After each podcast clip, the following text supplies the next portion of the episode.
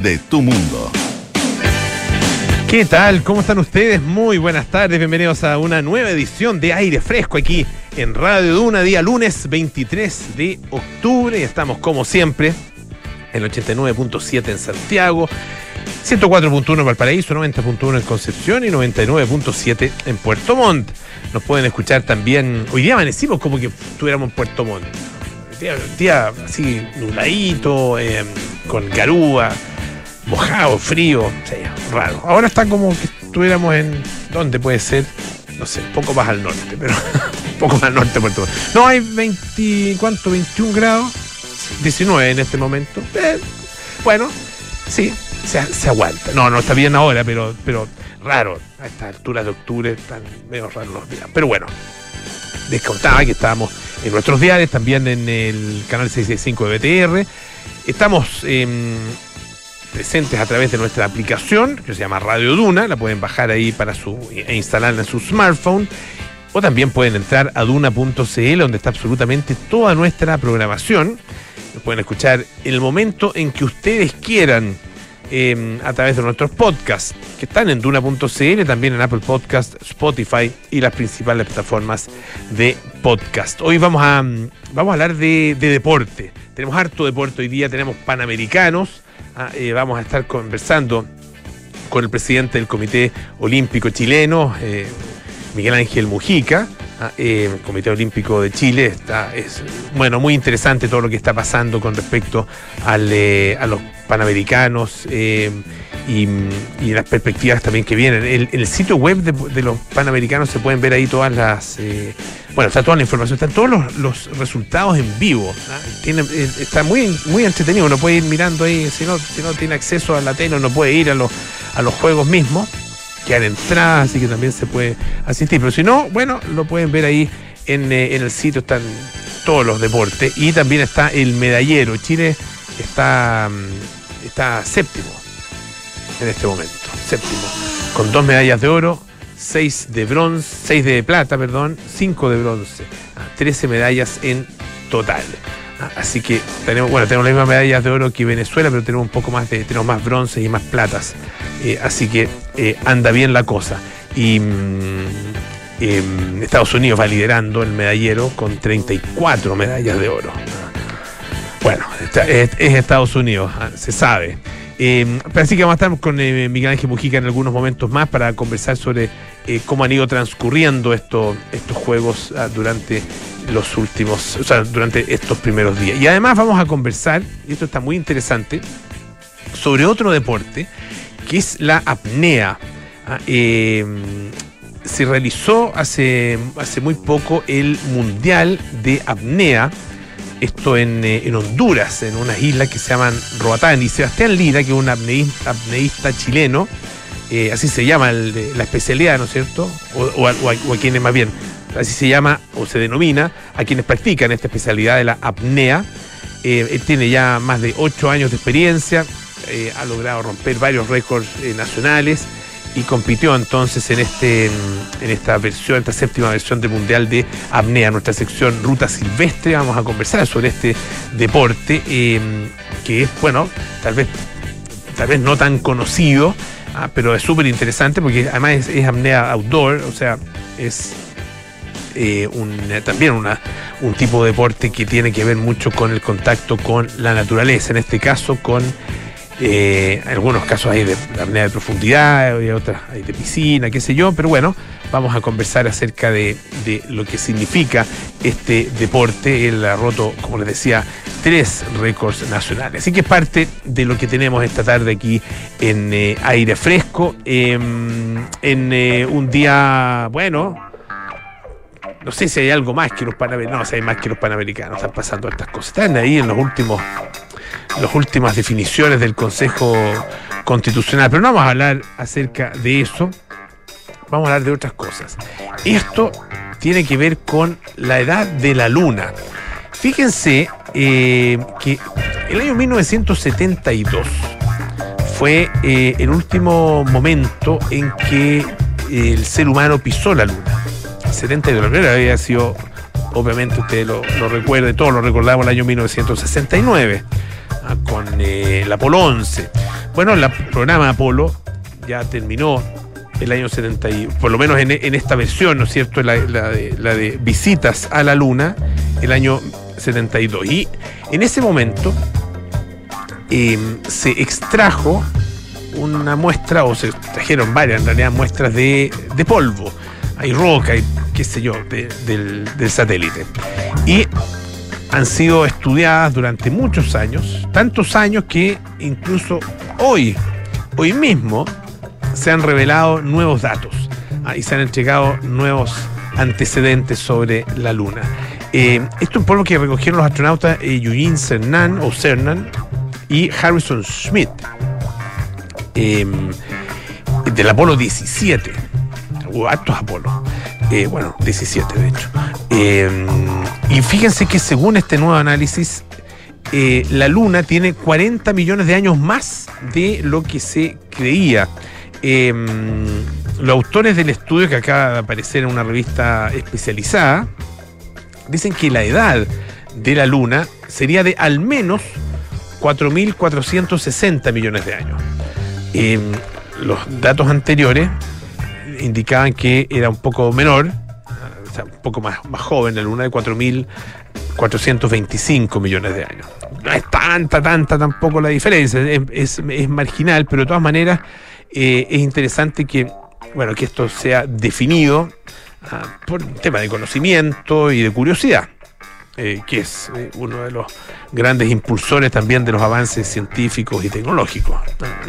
Te dirán, ¿para qué sirve ir a la Luna?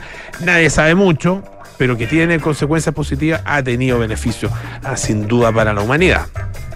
Eh, es, ese impulso inicial el que hace además que sea tan, tan bonito, lo hemos conversado muchas veces acá en el programa con eh, distintos científicos, esa, sí, la simple curiosidad del si la luna está ahí, ¿por qué no llegar hasta ella?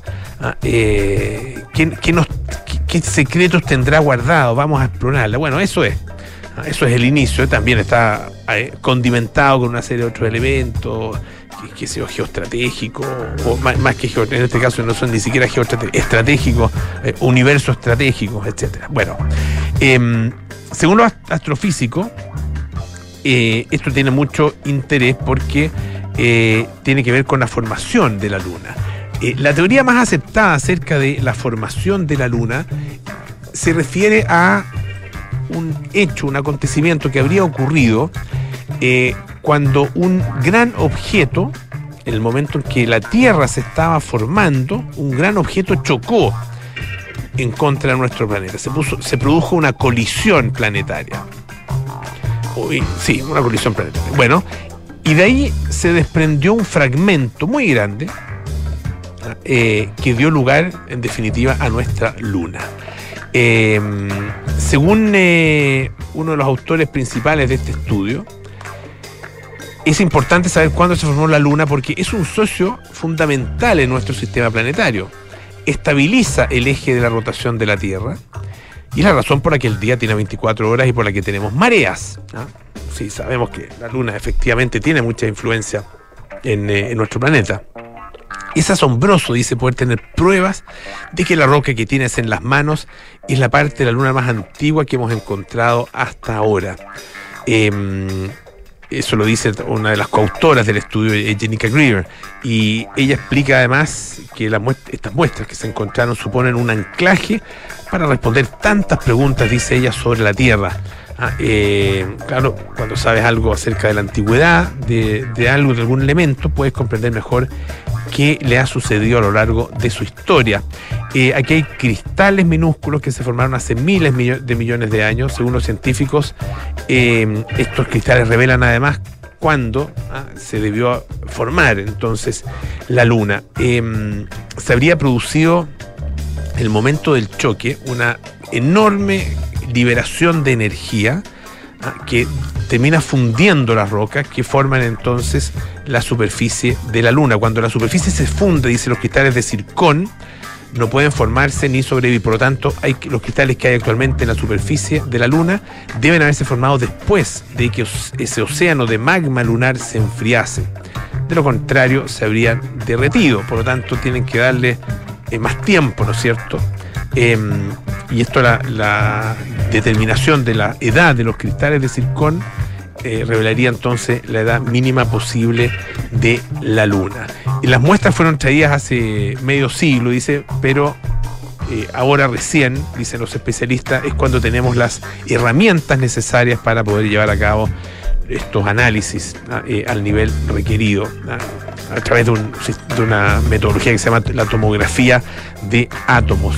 Y esto es, que eso también es interesante, no solo una una demostración de eh, el bueno de la hazaña que significa llegar a la luna y traer restos, ¿no? Traer, o sea, más que restos, muestras, eh, sino que también de lo mucho que ha avanzado la tecnología y la ciencia desde ese momento, desde el año 1972. Eh, entre el año 69 em, y el año 72 hubo seis misiones tripuladas que trajeron a la Luna un total de, es harto, 382 kilos de rocas, gravilla, arena y polvo de la superficie lunar.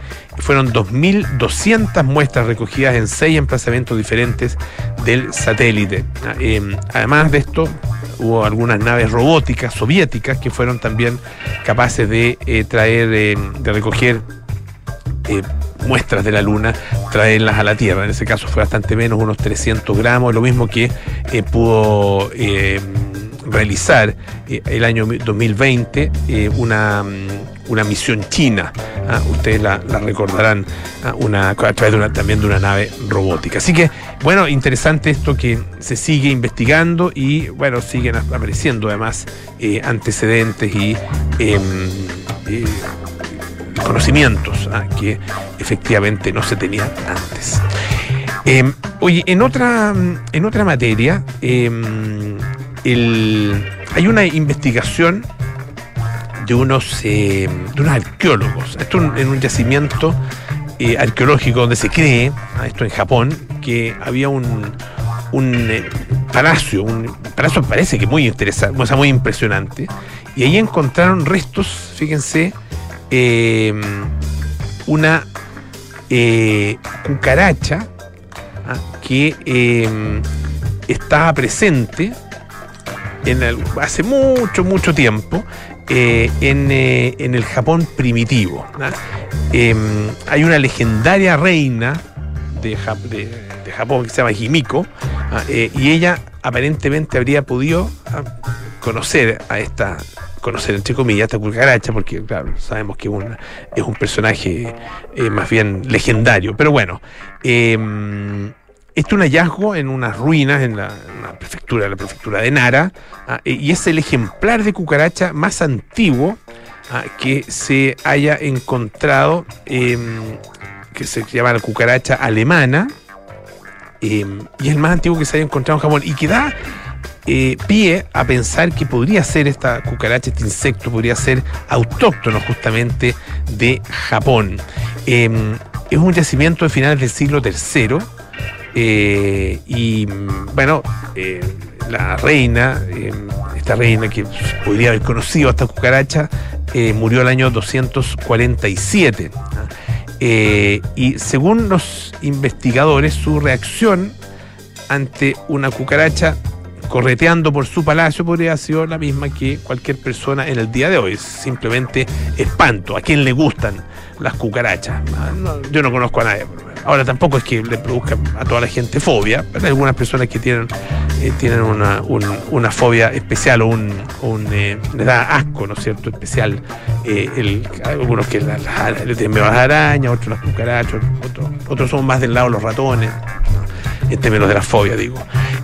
bueno, Em, esta es una cucaracha chiquitita, un, centímetro y medio, está ahí en los interiores de todos los edificios, o sea, no en todos, pero muchos edificios en Japón. Y se pensó mucho tiempo que era originaria del noreste, noreste efectivamente, de África, ¿ah? eh, y que habría llegado a Japón en el siglo, entre el siglo XVII y el siglo XIX.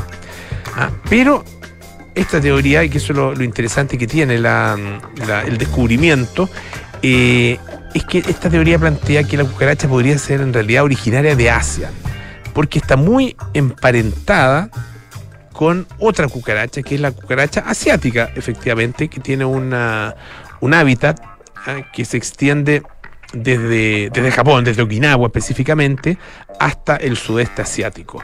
Eh, ellos em, analizaron, los investigadores analizaron una serie de restos de cucarachas eh, anteriores, ¿no es cierto?, en otros, allá en otros yacimientos arqueológicos eh, japoneses, y em, se toparon entonces con, con esta, que, de acuerdo con los análisis que se han hecho hasta el momento, Em, podría ser la más antigua. Se cree que efectivamente está del siglo III, es la más antigua y que por lo mismo podría ser originaria de Japón. Ah, avanza entonces la ciencia por allá en, el, en lo alto, no, no en lo más lejos, ¿no? en la luna, pero también avanza aquí en nuestra Tierra.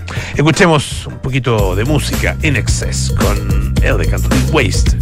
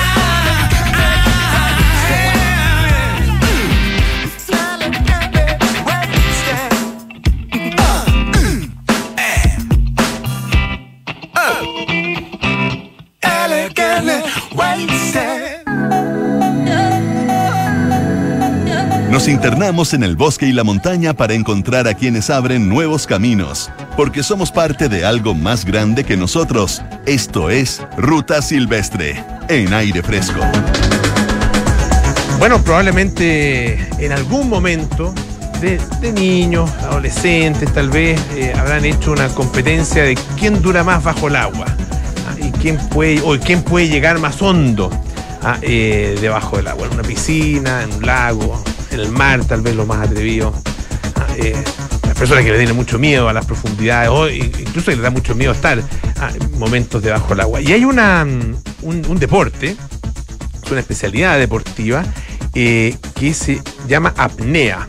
Eh, y bueno, es consiste, digamos, ya, nos va a explicar eh, específicamente y concretamente nuestro entrevistado ah, de qué se trata, pero consiste básicamente en llegar eh, a las profundidades de, las aguas eh, y mantenerse ahí eh, durante largo tiempo, mucho más largo del que uno se imagina, sin tanque de oxígeno.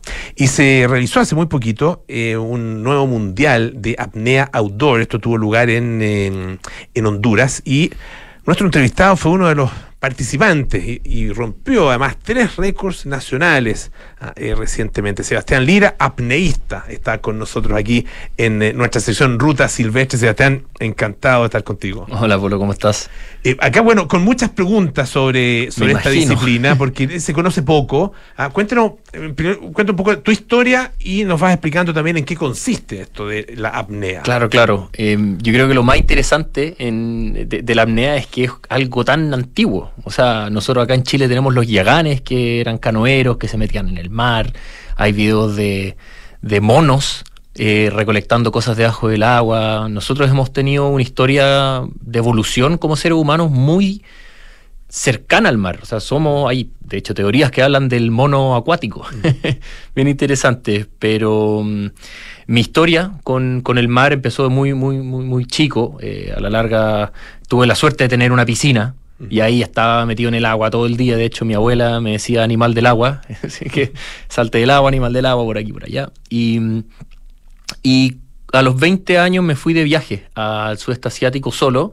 Quería explorar, siempre he sido como bien aventurero. Y ahí tomé un curso de buceo con tanque, el famoso scuba, el padding, que estas personas lo, lo han experimentado. Y en mi primera inmersión me encontré con un tiburón. Ya. Pues sí. Sí, y que, bueno, estos, estos peces que tienen tan mala fama, pero son, son unos animales preciosos, son majestuosos, son una cuestión impresionante, muy, muy, muy linda. Y tengo esta imagen de un tiburón nadando hacia mí y sentí una calma que era muy extraño tener una calma al frente de un tiburón. Y bueno, fue todo, una, todo un momento en que no, como me conecté con este animal y de ahí me enamoré del mar y fue de aquí no me saca nadie. Eso era, en todo caso, buceando con tanque, ¿cierto? Claro. Eh, y lo que tú haces, tu, tu es sin tanque. Es sin tanque, ¿no? ¿Cómo llegaste a eso? Y ahí, bueno, toda mi vida, todo mi viaje y vacaciones, todo mi plata, todo mi ahorro, todo se fue para bucear. Todo era agua, agua, agua, agua, mar, océano, corales. Y ahí, en un buceo con tanque, de repente miro al lado mío un gallo sin nada. Una máscara, aleta, un traje de baño, y yo dije, ¿cómo? ¿Cómo estáis haciendo esto? ¿Cómo, qué, te pasa? En un momento pesqué mi, regulador, que es como donde uno respira, se lo quiso pasar. Y dije, no, no, estoy bien, estoy bien. Y dije, salir, salí a la superficie, dije, pero, ¿qué? ¿Cómo hiciste eso? ¿Cómo hiciste eso? No me dijo, no, esto se llama apnea, eh, mira, se hace así, me empezó a enseñar un par de cosas y quedé, o sea, boté, colgué mi chaleco mi tanque, lo dejé de lado y ahí empecé a hacer apnea todo el día. Fue un.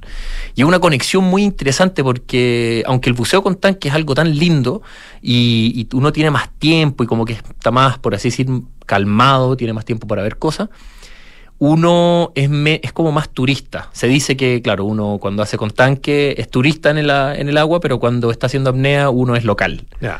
uno es pescado, está aguantando la respiración, está como con las mismas reglas. Mm que el rol tuyo. ¿Y qué, qué, qué significa, digamos, en términos de, la, del entrenamiento y la exigencia eh, el, solo hecho de sumergirse y hacer apnea. Eh, y después me cuentas además, bueno, cómo se convierte esto en deporte y cuáles son mm. los tipos de, de competencias que existen. Claro. Bueno, la apnea es bien como ser un poquitito astronauta. sea, estás ahí en un entorno que no es el tuyo. O sea, si tú te quedas ahí mucho rato, no vas a poder sobrevivir. Entonces, hay que prepararse muy bien a nivel mental, eh, estar calmado. Eh, hay mucha gente que de repente en los cursos, yo hago cursos de esto, que se meten en el curso y dicen, oye, le tengo miedo al mar. Y, me meto a esto porque quiero tener una mejor relación con esto, quiero ser capaz de relajarme en el mar. Entonces está toda la parte mental, que es súper potente, y después tenemos toda la parte física, que tiene muchas aristas. Dentro de eso es tener un corazón fuerte, tener buen sistema cardiovascular, los pulmones, súper importante también, el tema que sean flexibles, que podamos respirar, inhalar mucho. Eh, y también toda la parte técnica. Eh, muchos nadadores saben que, el agua es muy densa, entonces uno se cansa mucho. Uno avanza 100 metros caminando, no pasa nada. 100 metros nadando, eh, cambia la cosa. Claro. Es súper denso, entonces uno tiene que ser muy hidrodinámico. Tiene que ser súper flecha, tiene que ser. Tiene que saber moverse muy bien en el agua. Entonces ahí tienes esas partes. Y una de las historias de, de cómo empezó este este buceo a pulmón en profundidad, porque siempre están estos tipos que eran recolectores del mar. Están los amas en, en, Japón, que eran unas mujeres que sacan eh, conchas y cosas así del mar. Están los Bajau en Filipinas, y hay muchas tribus que se dedicaban a esto. Pero hubo un tipo en Grecia, que se volvió el nombre ahora, que fue el primer como apneísta profundo. Y fue una historia muy interesante. Que había un buque en ese entonces que se le cayó, o sea, se le desconectó esta ancla. Y la ancla era muy cara, era muy. Era, era una. Era algo muy pesado, muy difícil de hacer, muy costoso. Entonces le pidieron a, varios que están con jucas, estas son que le tiran aire desde un compresor, desde la superficie, que trataran de llegar y nadie podía llegar. Y de repente dijeron, oye, hay un este tipo que saca esponja. O sea, no sacaba esponja, pero eh, era un recolector. Eh, él yo creo que puede sacar. Y en ese entonces, para poder sacar esponjas, que era algo muy caro, que se vendía un buen producto, eh, dijo, ok, yo voy, pero a cambio, si es que lo logro hacer, quiero que me den como la concesión o un permiso real, no sé, de haber sido, no me acuerdo en qué, época, para poder sacar esponja. Y este tipo se amarra a una roca llega para abajo, encuentra la cuestión, le pone el cable y sube para arriba. bueno, muy loquísimo porque se reventó los tiempos, da lo mismo, pero él logró tener su, su permiso de sacar esponja. Su, concesión. Claro, su concesión. Entonces, eso fue como una historia muy impresionante donde alguien dijo, chuta, ¿cómo es posible que alguien pueda llegar tan profundo? Y por mucho tiempo los científicos decían que la presión del agua, porque a la larga, cuando estamos al nivel del mar, tenemos una atmósfera, que eso es como muy normal, que es una columna de aire que nos genera una presión. Y cuando nos metemos en el mar, como es tan denso, tan pesado, nos empieza a apretar, a apretar. No sé si em, cuando has bajado de repente en el mar, no sé si tú has fuseado, que has sentido de los oídos, que se, mucha gente dice, ay, ¿cómo bajas tan profundo? A mí me duelen los oídos a los dos metros. Eh, perfecto. Eso es la presión, ese es el agua que empieza como a apretarte. Y los científicos decían, va a ser tan potente esta agua que los pulmones van a implotar. O sea, te vaya a dañar los pulmones, vaya a tener un problema muy grande y puede que nunca salgas vivo. Y durante mucho tiempo se pensaba que no se podía hacer esto y de a poco el ser humano empezó a romper estos límites. Y se empezó a transformar en un desafío, en romper límites, hasta qué, qué, tan profundo podemos llegar. Em, y se demostró que, o sea, el récord mundial de no limit, que es algo que ya no se hace últimamente porque es muy peligroso, muy, muy peligroso. Es como, yo lo asemejo a subir una montaña en andarivel. O sea, no lo haces por tu propio medio. Te subes a algo y te lleva a la, a la cima del, de la montaña. Esto no límite es bajar con un peso y subir con un globo. Perfecto. Entonces no tienes que nadar. Entonces puedes salir, puedes tomar muy, malas decisiones muy rápido. Y ahí se llega, en, esas competencias se, ha llegado hasta cuánto? Muy profundo. El récord mundial fue 216 metros. No, es una locura. Es una locura. Pero bueno, también por algo no lo hace. y se lo vio a la persona. Sí, claro. si, no, si no, no se rompe el récord. claro, claro. O sea, hay que saber, hay que saber salir. Claro. Ahí está la cosa. Y súper interesante porque, claro, eso rompió muchos esquemas. Mm. Y los científicos decían, ¿cómo es posible? Ahora, eso es distinto a, lo que haces tú, ¿no? Claro. Ah, porque lo que tú haces es nadar hacia la profundidad. Correcto, correcto. Em, y eso también requiere una, una preparación diferente, porque son muchas variables las que hay que hacer. Como te había contado, el corazón, la mente, pero también el nado. O sea, hay que ganarse los metros. Tú no puedes llegar y agarrarte la roca y bajar 70 y después, uh, no sé cómo salir. Claro, Uno va aumentando de a poco. Y una de las cosas más interesantes en las competencias es que la gente dice, ah, entonces la apnea es, ¿qué tan profundo puede llegar? Y no es así. En las competencias hay un sistema de puntos donde uno tiene que ser súper estratégico y tiene que apostar. Supongamos una persona que llega a 90 metros, le puede ganar una persona que llegó a 95 metros. ¿Cómo es posible? ¿Cómo es posible si uno llegó más profundo que el otro? Si es que yo apuesto, digo, la, la tarde anterior, le digo en competencia, voy a hacer 100 metros mañana. Perfecto. Y el otro dice, yo voy a hacer 90 metros mañana. El de 90 metros cumple los 90 metros, entonces gana 90 puntos. Pero el que apuesta 100, 100 metros y llega a los 95, como le faltaron 5, ganó 95 puntos y le faltaron 5, entonces 95 menos 5, 90, que equipara al otro. Pero como no cumplió, le restan un punto, entonces Mm, pierde. Entonces es mejor apostar 90 y llegar a 90 que apostar 100 y llegar a 95. Entonces hay que ser súper inteligente de a dónde está mi capacidad, a dónde es como un autoconocimiento. Uno no puede llegar y tirarse todo al rojo. Eh, tú has hablado de- del tema de, de la profundidad, ¿no es cierto? ¿A cuánto llegar? a- Eso requiere tiempo. Claro. ¿ah? Eh, ¿cómo, ¿Cómo se trabaja eso? Es decir, la mantención en eh, debajo del agua, la mantención sin respirar, digamos. ¿Cómo, cómo- cómo- ¿Y cómo vas aumentando en ese sentido? Eh, ¿Cómo, cómo se entrena eso? Sí, bueno, el entrenamiento es un deporte tan complejo que tiene muchas variables. Y hay tipos que son más rápidos, son nada muy rápido. Entonces, eh, eh, pueden hacerlo en menos tiempo, entonces lo único que hacen es se dedican a hacerlo muy rápido. Hay gente que tienen un- una capacidad de una tranquilidad que se pueden demorar mucho más tiempo que otros, entonces se dedican a fortalecer eso. Eh, en ese sentido, la velocidad por lo general es un metro por segundo. Y por eso estamos midiendo o tiempo o distancia. Cuando hacemos tiempo, nos quedamos quietos y no nos movemos, o sea, nos quedamos en la superficie Ya. y en, en- en la piscina. Pero cuando medimos metros, solamente medimos metros y cada uno se demora lo que uno quiere. Perfecto. Si eres rápido, bacán. Si eres lento, bacán. La cosa es salir eh, súper eh, lúcido. Porque cuando tú sales, tienes que hacer un protocolo de seguridad arriba. Donde eh, miras al juez, te sacas todo lo que tengas en la, en la cara para que te puedan ver que estás consciente y muy lúcido. Y tienes que hacerle una señal donde juntas tu pulgar con tu índice eh, y se lo muestras al, al- al- al juez y le dices, I'm okay, estoy bien. Esto, juntar los dos dedos, es, un, es una prueba neurofisiológica. eh, donde si es que nos falta oxígeno, no vas a ser capaz de controlar. Ah, mira, ya. Entonces se va a la mano se va a poner media rara y el juez dice, oye, compadre, no, no saliste bien, saliste más o menos. Y en el caso, por ejemplo, de, de- de estos récords que tú rompiste ahora, eh, estamos, les recuerdo, conversando con Sebastián Lira, que es apneísta, eh, son récords de profundidad, de, de- profundidad. todos de profundidad. Todo de profundidad. ¿Y eso te tomó cuánto tiempo? Para, entender cuánto tiempo estás debajo del agua sin respirar. digamos. Ya, a ver, em, si es un metro por segundo más o menos, em, yo lo máximo que he hecho ha sido 100 metros. y eso me tomó 3 minutos 15 nadando. Wow, ya.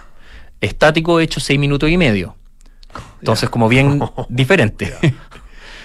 pero, pero claro, hay tipos que, que- que son una bala, que, que es realmente impresionante. Eh, pero por eso uno tiene que ir de repente trabajando un poco la técnica. A mí lo que me, lo que me está frenando en este momento, eh, bueno, aparte siempre el que le pasa a todos los deportistas chilenos y muchos latinoamericanos, es que el apoyo, Claro. este, ser capaz de financiar esto de alguna manera, es, eh, es la elongación pulmonar. Porque cuando ya llegamos tan profundo, los pulmones se comprimen tanto que ya se transforman en, un, en una piel, en un tejido, no hay nada. Entonces con los alvéolos, que son estos, eh, parecen como racimos de uva, que son muy chiquititos, eh, como ya no hay aire, empiezan a comprimirse tanto que parece como una pasa, ya como, y ahí uno se puede dañar cosas, Mm. se puede dañar. Entonces ahí tiene que haber mucha elongación pulmonar, mucho relajo, mucha tranquilidad. Sebastián, desgraciadamente se nos, se nos termina el tiempo. Una sola cosa, ¿y cuáles son tus próximos desafíos ahora? Eh, mi próximo desafío es ser capaz de encontrar financiamiento para poder eh, costear mi participación en el Mundial del próximo año y más de una competencia al año. O sea, este año fue solamente una competencia, lo cual también es muy difícil porque uno se encuentra con obstáculos y no sabe cómo resolverlo. O sea, me encontré con obstáculos en este mundial y bueno, quién sabe hasta cuándo voy a poder resolverlo. Entonces estoy tratando de, de- de generar conciencia, o sea, de, de generar como visibilidad de, de la necesidad de esto para poder generar un- una planificación del Perfecto. 2024 y ahí tener varias instancias donde pueda medirme, encontrarme con obstáculos y resolverlo. Sebastián Lina, apneísta, muchísimas gracias por eh, estar esta tarde acá en Radio Duna. Que Muchas gracias por lo que pasaste. Esto es La Ruta de la Semana de Andes Handbook en aire fresco. Cerro La Región, ruta por su filo oeste, Huechuraba. Visible desde el sector norte de Santiago, el Cerro La Región, con sus 1.278 metros sobre el nivel del mar, es una cumbre más del cordón montañoso que marca el límite norte de la ciudad en sentido este-oeste y del cual forman parte cerros tan conocidos como el Manquehue y el Carbón. Esta cumbre es un mirador extraordinario de la capital y las montañas que la rodean, con vistas profundas del cordón Manquehue, además de tener panorámicas bastante equilibradas del Valle de Santiago, la Cordillera de la Costa y los Andes. El inicio del sendero es en el sector norte de Pedro Fontova con Huechuraba. La ruta de ascenso más corta hasta la cumbre es la que sube por el filo oeste del cerro a un costado de la quebrada de los Maitenes, considerando una subida con 2,9 kilómetros de longitud y poco más de 700 metros de desnivel. ¿Cuánto tiempo es para llegar a la cumbre? Por supuesto, eso depende del ritmo de cada uno, pero un parámetro razonable para la subida es entre una hora y media y dos horas. En total, a ritmo tranquilo bastarán entre 3 y 3 horas y media para completar la excursión considerando la bajada y el merecido descanso cumbrero. Anota este dato. Por sus características de longitud, desnivel y belleza, el Cerro La Región puede ser una excelente opción para variar de las rutas clásicas en los cerros del Valle de Santiago. Al igual que el Cerro El Carbón, la subida a la región se trata de una excursión con cumbre de dificultad moderada, apta para un público amplio de entusiastas por el trekking. Recomendaciones. No hay agua potable en la ruta. Llevar al menos un litro de agua por persona. Se recomienda usar calzado con buen agarre y bastones para la bajada. Lleva el track de la ruta cargado en tu celular. Puedes encontrarlo en la web de Andes Handbook. Para tener la descripción completa de la ruta, fotos y más, visita www.andeshandbook.org y busca la región, Filo Oeste.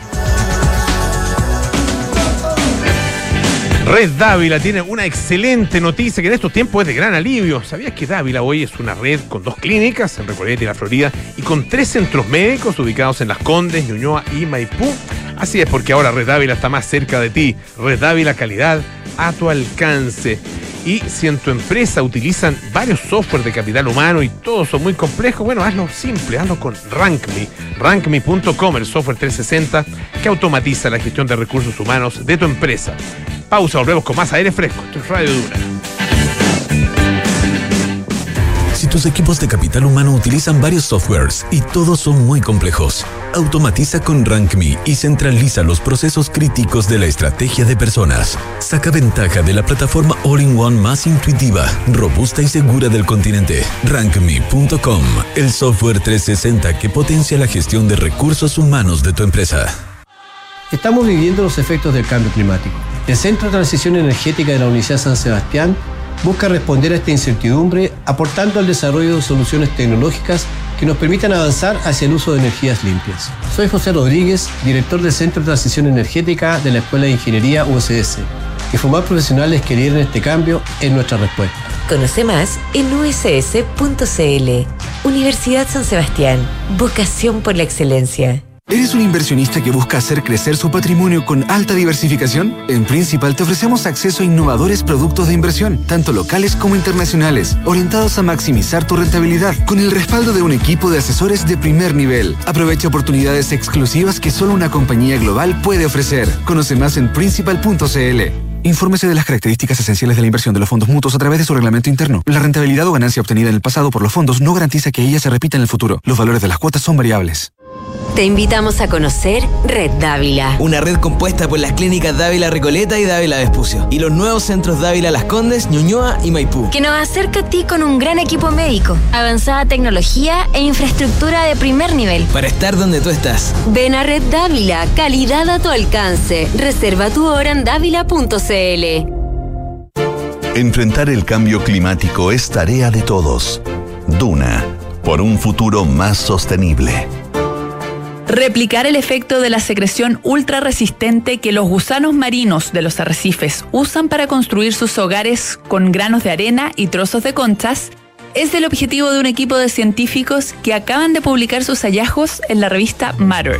Usando quitina y alginato, componentes renovables que están presentes en crustáceos y algas, los investigadores lograron un nuevo material de construcción que tiene una resistencia similar a la del hormigón tradicional no reforzado pero con una huella de carbono que es muy inferior y una mayor facilidad para ser reciclado. El desarrollo de materiales basados en biopolímeros, como los que usa el gusano de mar, permitiría crear estructuras de gran solidez y a su vez avanzar hacia sistemas de construcción más sostenibles. Acciona, expertos en el desarrollo de infraestructuras para descarbonizar el planeta. Cuéntame, hijo, cuéntame. Yo compré. Compré que la patente no salía un ojo de la cara. Compré que el seguro no iba a subir. Compré que estaba como nuevo y no pasó la revisión. Compré que las mantenciones estaban al día.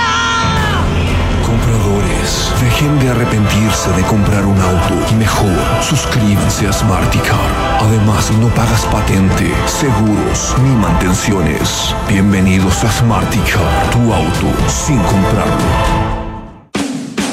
Estás en aire fresco con Polo Ramírez.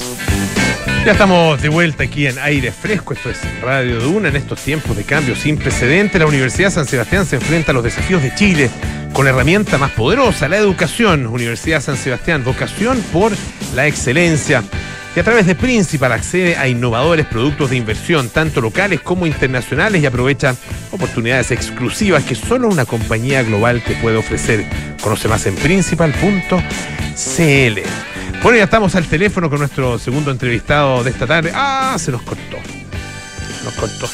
Eh, él es eh, un personaje, bueno, que está en este minuto eh, con alta responsabilidad y con eh, mucho con mucho trabajo, me imagino. Y ahí eh, podría eventualmente, eventualmente llegar más. Y le vamos a, vamos a plantear, por supuesto, ese, ese tema, porque fíjense que el presidente del Comité Olímpico Internacional em, dijo lo siguiente. Ah, mi consejo sería que una vez terminemos estos juegos exitosamente deben comenzar a colocarse en la siguiente meta. Y entre ellos podría estar unos Juegos Olímpicos u otros eventos de este carácter. Eh, estamos al teléfono con el presidente del Comité Olímpico de Chile, Miguel Ángel Mujica. Miguel Ángel, ¿cómo está? Muy buenas tardes. Hola, muy buenas tardes. Qué gusto de hablar con ustedes. Igualmente, muy, muy eh, aquí encantados también de estar con usted. Muchas gracias por atender nuestra llamada. ¿Dónde está en este minuto? En este momento estoy en el Chilcahue en el levantamiento de pesas. Ah, muy bien. Que va a levantar María Fernanda Valdés. Ah, perfecto, claro. Viene, viene eh, una, una participante, ¿no es cierto? Muy, muy importante en estos juegos. Sí, eh, muy importante y muy querida por nosotros. Exactamente. Hoy, eh, Miguel Ángel, a ver, quería partir por esto que, que mencionó el, el presidente del Comité Olímpico Internacional sobre la organización que ha tenido Santiago 2023 y que podrían ponerse como meta, podríamos ponernos como meta, como país, digamos, organizar unos Juegos Olímpicos. ¿Qué le parece eso? Mira, lo que pasa es que él quedó encantado con, lo, con los recintos, cree que no solamente están a nivel panamericano, sino que están a nivel olímpico, y así que quedó muy contento y, me da gusto que, lo haya manifestado así, porque realmente hemos hecho un esfuerzo muy grande, no solamente desde el punto de vista deportivo, sino que también financiero para poder tener eh, y, el Estado realmente que, el 2017 comprometió su, participación eh, a través de distintos gobiernos eh, se, ha, se, ha, manifestado realmente con el, con el financiamiento de toda esta estructura infraestructura deportiva. Así que claro bueno si él lo define así que tiene experiencia, me parece muy bien realmente. Y, y podría estar dentro de nuestras intenciones, las intenciones de- del propio Comité Olímpico eh, de Chile eh, y eventualmente de eh, también del gobierno. Usted, es algo que se haya en algún minuto conversado, ¿no? No, yo, con- yo con el gobierno no, no he conversado este tema, en fin, fue un comentario que hizo Harold y que lo, eh, lo entiendo y estoy de acuerdo con él, que realmente eh, lo que dijo el presidente Bach eh, es muy importante para nosotros, nos alienta quizá a dar otros pasos más adelante, eso es cierto, pero no, esto está en el comentario nada más, yo no he conversado con el gobierno, con nadie del gobierno para poder siquiera pensar en una presentación futura, esto no es así, así que... Ya, perfecto. Pero, en Hay que tomárselo con calma, entonces. Ya, Eh, hay que de, tomárselo con calma. de todas maneras, eh, queda tiempo, no sé cuánto, eh, pues, se habla de, eventualmente el año 2036, Ah, así que bueno, es un, es un buen tiempo que todavía para poder eh, tomar una, una decisión y definir al respecto. Eh, en- ¿qué, qué- qué- qué destacaría usted de lo que hemos visto hasta ahora?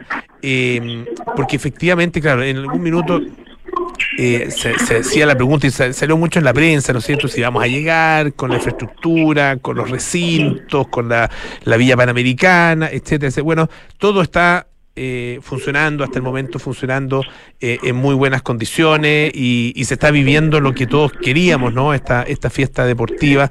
En ese sentido ha habido un, eh, un cumplimiento muy amplio, muy, muy, muy estricto ah, de, todo lo, de todos los compromisos.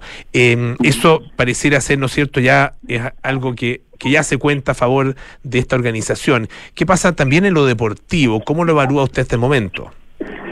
Bueno, nosotros seguimos con un plan, llevamos hoy día siete medallas, seguimos con un plan de por lo menos alcanzar las 50 de Lima, eh, así que estamos estamos dentro de nuestro plan, eh, es nuestro plan bastante teórico porque ustedes saben que las medallas las ganan los deportistas, no las ganamos nosotros, así que eh, y darle presión a los deportistas no me parece. Así que yo creo que estamos tranquilos, se están dando las cosas, en fin, eh, eh, en todos los deportes de alguna manera estamos destacando, porque sé que en este momento se está jugando con Puerto Rico el 3x3, eh, el bronce en las mujeres, pero a las 20 horas se va a jugar eh, un ver, partido final contra Estados Unidos totalmente impensable. Yo sabía que el 3x3 que en Chile estaba muy fuerte y pensaba que nos podía dar una sorpresa, pero no llegar a la final. Así que estamos más que contentos y a las 20 horas estaremos ahí en el, en el Estadio Español para, para ver la final del 3x3. Entonces, eh, en general realmente se han ido dando, como le digo, eh, algunas sorpresas. Tuvimos la- el primer día la sorpresa con Catalina Vidaurre, tuvimos también la sorpresa en Arazón con Canchileo. Así que, en fin, hay algunos oros que se nos fueron y otros eh, oros que llegaron que no los teníamos en la lista.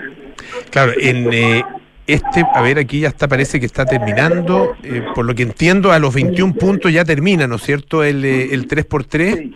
¿Sí? Ya ganó Chile entonces. Ganó Chile 22-11 a, a- Puerto Rico. Con eso es medalla de bronce, ¿no? Exactamente. Ya, medalla de bronce. para- tremendo. para mujer. tremendo en el, en el Tremendo, 3x3 de básquetbol femenino. Y Es sorpresivo, además, porque un deporte con con- por lo menos con poca difusión en los medios. Ah, eh, es, eh, por lo que hemos sabido ahora, eh, muy popular, muy entretenido de practicar, además, esto, es, además muy fácil de practicar en general. y, y hemos llegado a un muy buen nivel, o sea, esto lo está demostrando en mujeres y en hombres, como, como usted dice también, jugar contra Estados Unidos.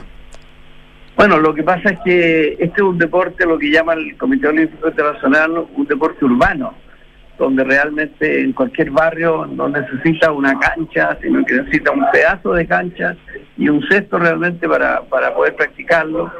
Eh, son cuatro jugadores, así que es mucho más dinámico, mucho más rápido, también dura, dura menos tiempo, 10 minutos nada más, así que por eso le digo, eh, así como está la escalada, como está el skate, como está el, el breakdance, esos son los deportes que incorporó el Comité Olímpico Internacional para los próximos Juegos Olímpicos también, para tanto en París, bueno, fueron en Tokio, y bueno, y, eh, aquí en Chile, eh, a nivel de barrio, es una sensación, es un, es un, es una cosa que realmente yo sabía que no iba a ir bien porque eh, es mucha chispa, mucha, mucho movimiento, mucho muy buen estado físico y realmente tanto en hombres como mujeres nos fue bien. Ya tenemos el bronce en las mujeres y ahora vamos a ver, por lo menos tenemos la plata en hombres y vamos a ver si podemos alcanzar el oro.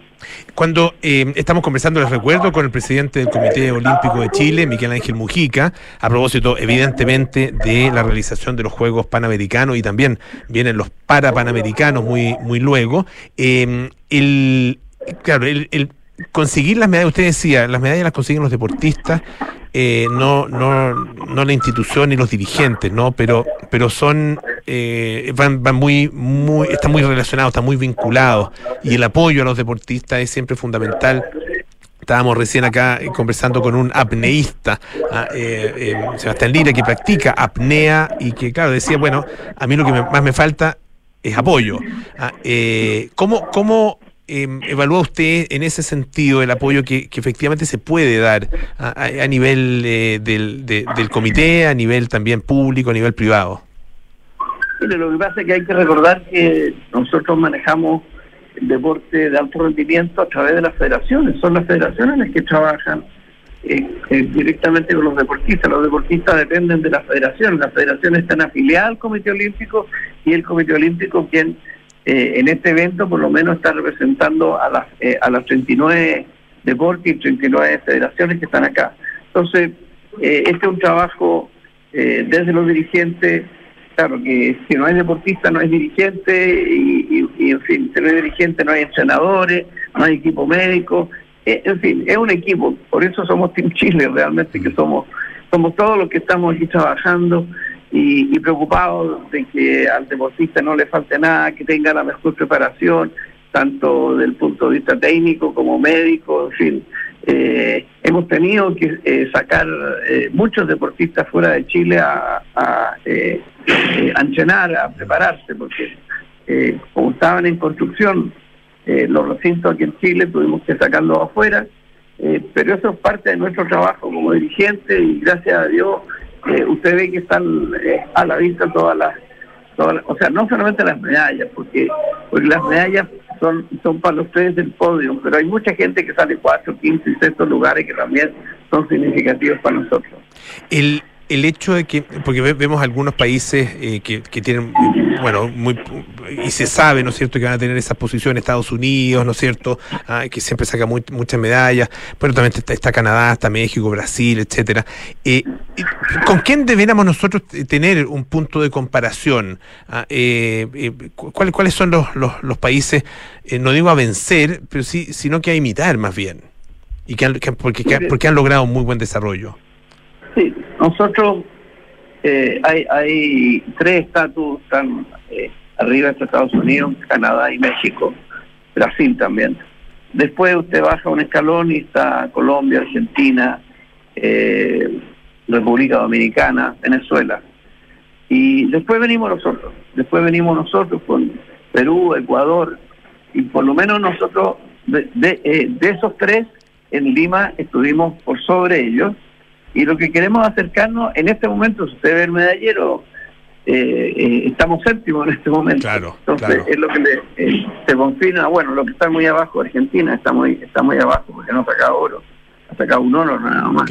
Pero eh, bueno, ellos tienen mucho deporte colectivo, entonces eh, ahí la verdad que hay que esperar, no sé, por el fútbol, el básquetbol, el voleibol. eh, entonces, el- la verdad es que realmente es importante eh, estar, nosotros sacamos un octavo lugar en Lima y me gustaría quedarnos ahí entre el octavo y séptimo lugar.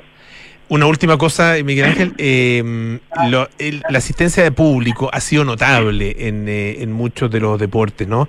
Eh, ¿quedan, ¿Quedan todavía entradas? ¿La gente todavía puede eh, llegar a conseguir para algunas de las competencias? Mire, yo eh, le agradezco la pregunta porque realmente eso es lo que más importante que nosotros le pedimos a la gente que viniera a acompañar, que viniera a hinchar por, por los deportistas chilenos y lo han hecho. Así que quiero agradecer a la gente. Hay entradas poquísimas, pero hay entradas todavía y bueno, ya hay tres canales abiertos que lo están transmitiendo, así que todo el mundo también lo puede seguir por la tele. Pero eh, eh, un gran agradecimiento a la gente que apoyaba. Usted ve que eh, ayer en el voleibol eh, habían 9.000 personas, habían 5.000 personas en el voleibol playa.